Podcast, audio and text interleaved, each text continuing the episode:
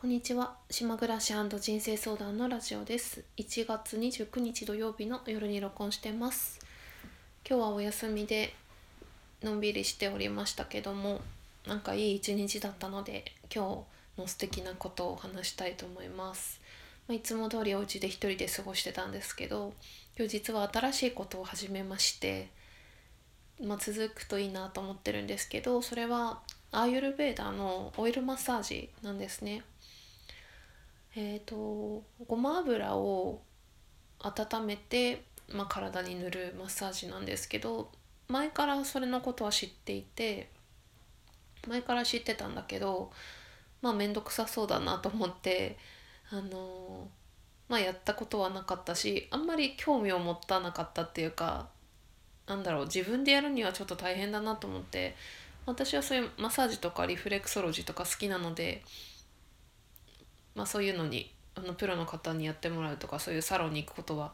時々あったんですけど自分でやろうとは思ってなかったんだよね。でもやっぱりまあここ何ヶ月かその体の不調があって特にあの冷えが気になるわけですよ。足足とか手の冷えが気になっていてあのだるさとかがある時もあるしなんかやっぱり健康が一番なので あの、まあ、そこまでになるまあ運動をすればいいっていうのはなんかわかるんですけどなかなかそこの運動はもう最後に取っておきたいので運動はしてないんですけどでなんかねついに重い腰を上げてオイルマッサージやってみようかなと思ってああとはこの間そうですね私がまあまあそんな話をしてた時にあのスタンド FM のお友達からあの絹の手袋アイユルベーダーのドライマッサージを教えてもらったのがきっかけでもあったんですけどまあその話はちょっとこの間消しちゃったラジオで喋ったんだよねちらっとね。消しちゃったんですよラジオ1個。それでねでどうだったかっていうとまあ結果めちゃめちゃ良かったんですよそれが。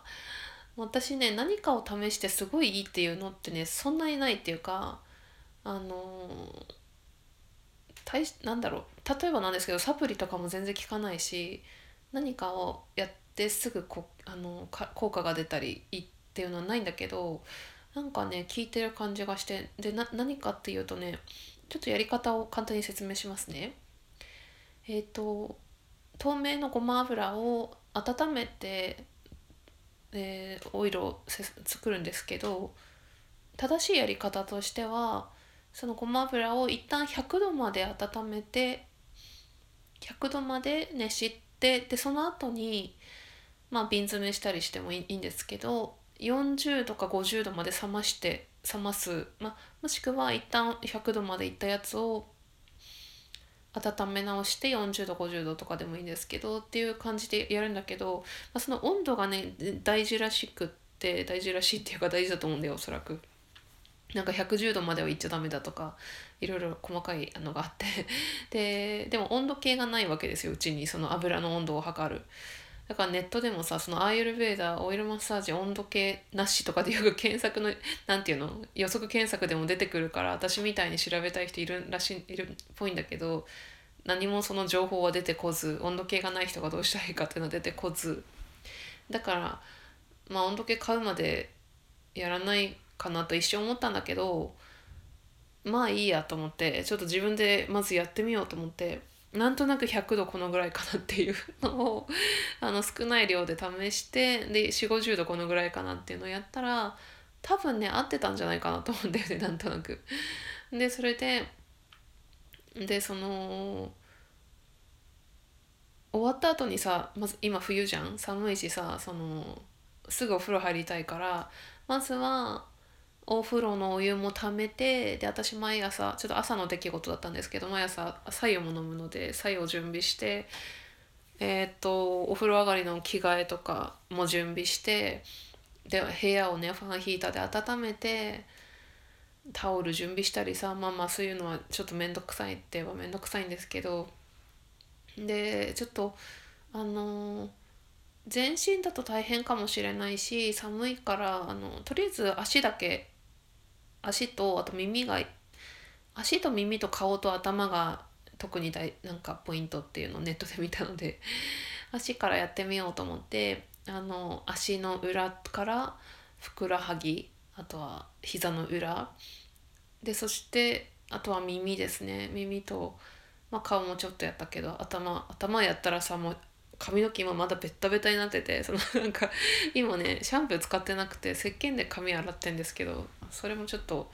いろいろ思うところあるんですけどあの取れなくてさ今まベタベタになってるんですけど髪が。まあそれはいいんだけど多分ね足のマッサージがすごく良かったと思うんですよねふくらはぎとかあの足の裏で私ね普段から足の裏とふくらはぎは毎日お風呂の中でマッサージしてたんだけどあとはその島隣の島にリフレクソロジーやってくれる人がいるのでその人にたまにやってもらってたけどやっぱ思ったんだけどねオイルをつけると全然違うわっていうのは分かりましたね。全然なんか気持ちよさその伸びが違うしオイルつけると足の裏がなんかふやけてきてそれも面白かったし。でも正直その本で読んでた時にのなんかすごく甘くうっとりしてすごく気持ちいいっていうのを私がよく聞いてたんでミレイさんからね ミレイさんの本で。そこまででもないなって思ったんですよやってる最中は。まあ別に普通しかも自分でやってるしから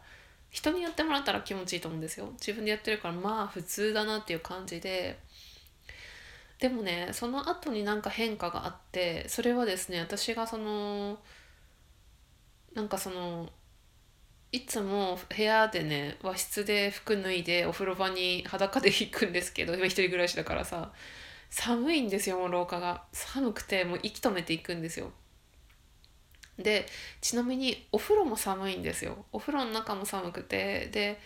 ちょっとあのお風呂の温度を上げるためにシャワーを高い位置から湯船に垂らすっていうあのやり方でサウナっぽくなるようにお湯を溜めてるのね一年中。でその出る時も正直お風呂寒くて全然温まらない。まあ半身浴っていうのもあるんだけど全然あったなんていうのかな。すぐ冷めちゃう自分の体の温かさがっていう冬はねだったのね。なんだけどねであとはそのあのねなんか半身浴してるとうちのお風呂追い炊きがなくて温めるとすると熱湯を追加するっていうスタイルなんだけどでいつもその冬の間はさお湯が冷めてくるとすぐ熱いお湯入れたくなっちゃって寒くなっちゃうから半身浴だし。なんだけどなんか今日はねその裸で歩いてってもあんまりそんなに寒さ感じなかったしあとは半身浴中になんかお湯がぬるくなってきてもあんま気にならないっていうか夏みたいな感じだったんですよ。夏にずっとぬるいお湯入ってるみたいな。だからあれなんかいつもより寒さ感じないなと思ってなんかお風呂出た後もあんまりそのいつもは息止めて廊下渡るところをそうでもないなっていう感じがしてなんか多分そのマッサージしたことによって血液の巡りが良くなったのかなのとかがあってであとやっぱねやっぱねっていうか出た後も終わった後もなんかね体がすっきりしてるっていうかいつもより体が軽いという感じがしてすごくねなんかだんだん幸せになってきたんですよねそれで その後に なんかね体が元気だと、まあ、ずっと腰痛いとかなんだのいろいろありましたからやっぱ体が気持ちがいいと心も良くなってくるなって思ってまあまあだからすごい良かったっていう話なんだよねオイルマッサージが。で前本当はね足と耳と顔と頭毎日やった方がいいって書いてたけどまああと全身やるんですけど毎日はちょっとその時間を作るのがねで朝にやった方がいいらしいんですよ。だからなかなかね難しいっていうか時間を作る作ればいいんだけどさ、まあ、とりあえず土日からやってみようかなと思ってまた明日の朝も試してやってみたいと思います。なんか冷えがなくなるっていうのはね一番うん最近の自分の体の悩みの中では改善したいところかなって思ってるんですよね。あとはそのオイルマッサージで体がいい気分になったからか今日ね久しぶりに自分の中でワンネスみたいな至福の体験があってそれはですねあの昼ご飯をその風呂があって、まあ、1時半ぐらいだったかないつものねうん玄米鍋で炊くんですけど玄米炊いて玄米いつもの納豆ご飯と味噌汁。いつものやつね12月以降いつも食べてるやつね。納豆ご飯にはの、えっと、昆布とキムチもかけてお味噌汁は白菜と油揚げと人参。なんかそれ食べてる時に私急になんか感動したっていうかあ幸せだって思ったんですよ なんかその納豆ご飯食べてる時に。でなんか涙が出そうになって幸せって思ってでもなんかその時思ったのはこれはなんか前世かなんかのあの記憶のような気がするっていうかなんかあのまあ、例えば戦戦争中とかでもそうなんですけど温かいご飯を食べることをができなかった時代自分の中で、まあ、もしかしたら今の自分の純子の人生の中でもそういう時代が覚えてないけどあったかもしれないと思うんですけど温かいご飯をゆっくりと誰にも邪魔されずに食べる自由と幸せ。なんかそれをね妙にかみしめててなんか感動したんですよね。そのご飯食べてる時。だからそれももしかしたらねオイルマッサージで健康になった結果かもしれないし。だってさ納豆ご飯と味噌汁なんてさ人によってはみそぼらしい食事っていう風に感じる人もいるかもしれないじゃない？今の状況って。で私は一人でいてさ一人が寂しいって思う人もいるかもしれないでしょ。なんだけど私はそれはそれで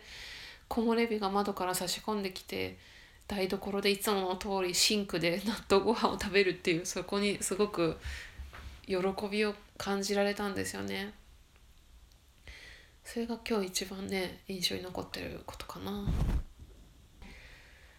あとはね話したいことといえば私あの今スタンド FM とあとポッドキャストも変えると思いますけどあのアイコンをですね似顔絵にしまして新しい似顔絵にしまして、えー、前から言ってたこれイラストレーターさんに書いてもらった千葉夏子さんっていう方をたまたまインターネットでなんかある日突然見つけてですぐメールをしたんですけど似顔絵自分の写真を送って書いてもらったんですよ。で、まあ、千葉さんのテイストで書いてもらってるので似てるとか似てないとかっていうやつではないんですけど書き直してもらったんですよ一部あの一部修正を希望してそれは輪郭と鼻と口あの最初ね真顔の純子が真顔でいることが多いから真顔の顔描いてもらっただけでちょっと怖くなっちゃって口元ちょっとだけ口角を上げてもらいました。それでもね無表情だから結構いつもの私っぽいんですけどなんかおしゃれで気に入っています。新しいアイコンにして嬉しい。あとはあとね今日久しぶりにねあれ見たよ。あの「ジョゼと虎と魚たち」っていう映画。なんか最近あんまり映画とか見てなかったんだけど私はなんかね今ずっと仕事も暮らしも全部そうなんですけどまあそういう人多いと思うけどなんかね全部自分で考えて全部自分で決めて自分一人でやってっていうことをしてるわけですよ。しろ、うんと、いつもいつも毎日。でそれは自分が望んでやってることなんですね。仕事に関しても暮らしに関しても。なんだけどやっぱりね自分が一人で考えてやっていくことって疲れ疲れるって、うん、疲れるし飽きるんだよね飽きるし疲れるしでねジェーン・スーさんが前にポッドキャストのオーバーザさんでなんかうまいこと言ってて私すごいわかるなと思ったのがなんかね何がしたいって言ったらねドライブに行きたいドライブに連れてってもらいたいって言って行き先を誰かに決めてもらいたいって言ったんですよねジェーン・スーさんが。なんか自分でなんかもう決めることばっかりで誰かに委ねたいみたいななんかその感覚が私ねここ最近すごくあるんですよね。遊びが足りないっていうのもすごいあるし例えば飲み会とか単純なことでもいいんですけど遊びが少なくて真面目なことばっかりで全部自分で決めてコントロールして楽しいんですけど 疲れ疲れるし違う車に乗りたいよみたいな。違う車に乗りたいっていう感じ。だからそういう時はやっぱり物語を見るっていうのがいいんだなと思って久しぶりに見たのよ。でも多分今私が喋ってることって子育てしてるお母さんとか多分きっとそうなんじゃないかなっていう。なんかね全部自分で決めて子供に振り回されるっていうことはちょっとまた違う話なんですけど全部自分で決めることばっかりでなんか誰かに委ねたいっていう時ありますよね。まあ、例えば飲みに行ってまあ今島ではね選択肢がないですけど街に行った時って私結構ジェーン・スーさんと一緒で店とか全部なんか 自分で決めちゃうタイプでなんか男の人にも頼られたりとかするんだけどそうじゃなくてなんか全部エスコートしてどっかに連れてってもらいたいとかそんな感じのここ最近ですねなんか委ねたいっていう気持ちがあります。まあ、疲れてるといえば疲れてるのかな。あ今日は最後にね歌を歌おうと思ってあの年末から何度かたまに歌を歌ってたんですけど、まあ、2022年は、まあ、表現をするといい年っていう風に聞いてるのと、まあ、私ももともと音楽が好きだったのでその好きだった気持ちを思い出してみようと思いましてねでなんかその選んでる曲がちょっとあんまり人が選ばない曲まあ、だけど分かるっていう曲をしにしたいなと思って、ま、今までは小沢健二さんの「イチョウ並木のセレナーデと」えー、小沢健二さんの「カロラツインの手」とサニーデイサービスの「江ノ島」それの3曲かな。で今日はねこれもまた微妙な曲だと思うんだけど。これね福山雅治さんの「It's Only Love」っていう歌で1994年の歌。私世代の人は懐かしいかもしれないんですけど私これねカセットテープに録音して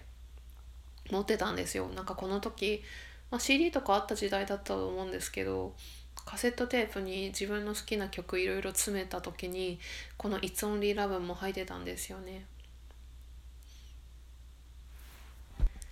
あのいつもそうですけどちっちゃい声で歌いますので。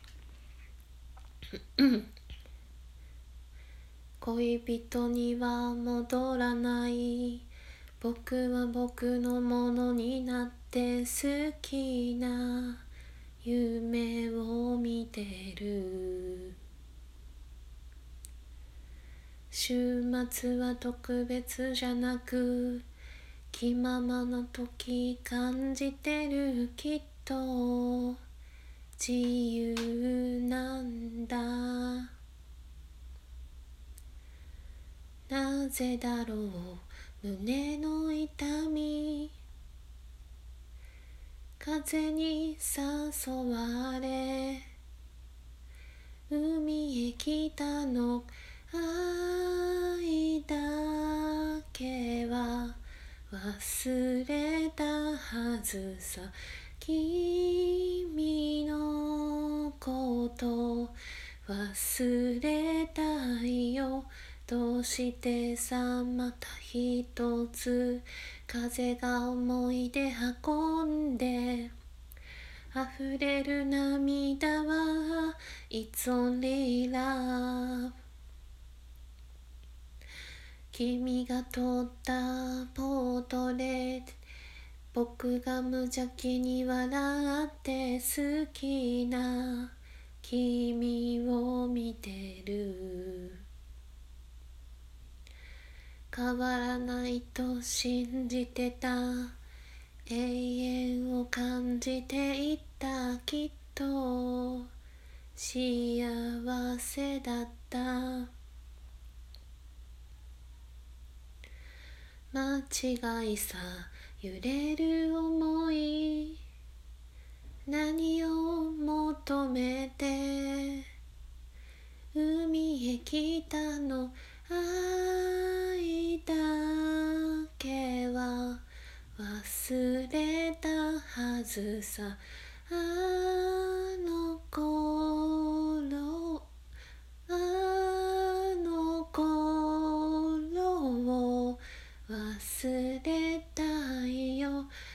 してさまた一つ波が思い出さらって溢れる涙は It's only love 終わりです。あのジョゼと虎と魚たちの話しようと思ってなんかもう話がさっきあっという間に違うことになっちゃったんですけど。私ジョゼと虎と魚たちがすごく好きであの映画館で2回見てで DVD も買ってパンフレットも買ったりしてで、まあ、くるりのあの「ハイウェイ」っていう曲も好きだしで、私がまあ最近も散々ずっと言ってるそのインナーチャイルドの件なんですけどあの映画見たらものすごいインナーチャイルドのことがなんか見見えちゃってっていうかなんかもうそれそういうインナーチャイルドの観点で見ると映画のほとんど私が好きなやつってそうだなっていうふうに思うんですよね。こう傷ついた子供がいるっていうか。まあすごい面白かったんですけど久しぶりに見て。あのジョゼもねもともと施設で育ってであのおばあちゃんに「お前はそのね足が足に障害があるからなんかおばあちゃんがそのジョゼに対して女性が何て言うのかな人に見せないように暮らしてたその朝のすごい早い時間にあのベビーカーに乗せてお散歩行ったりしてたわけだけどなんかそうそう「お前は壊れ物なんや」って言うんだよね。お前は壊れ物で世間の役にも立てないしみたいな働いてもないし世間に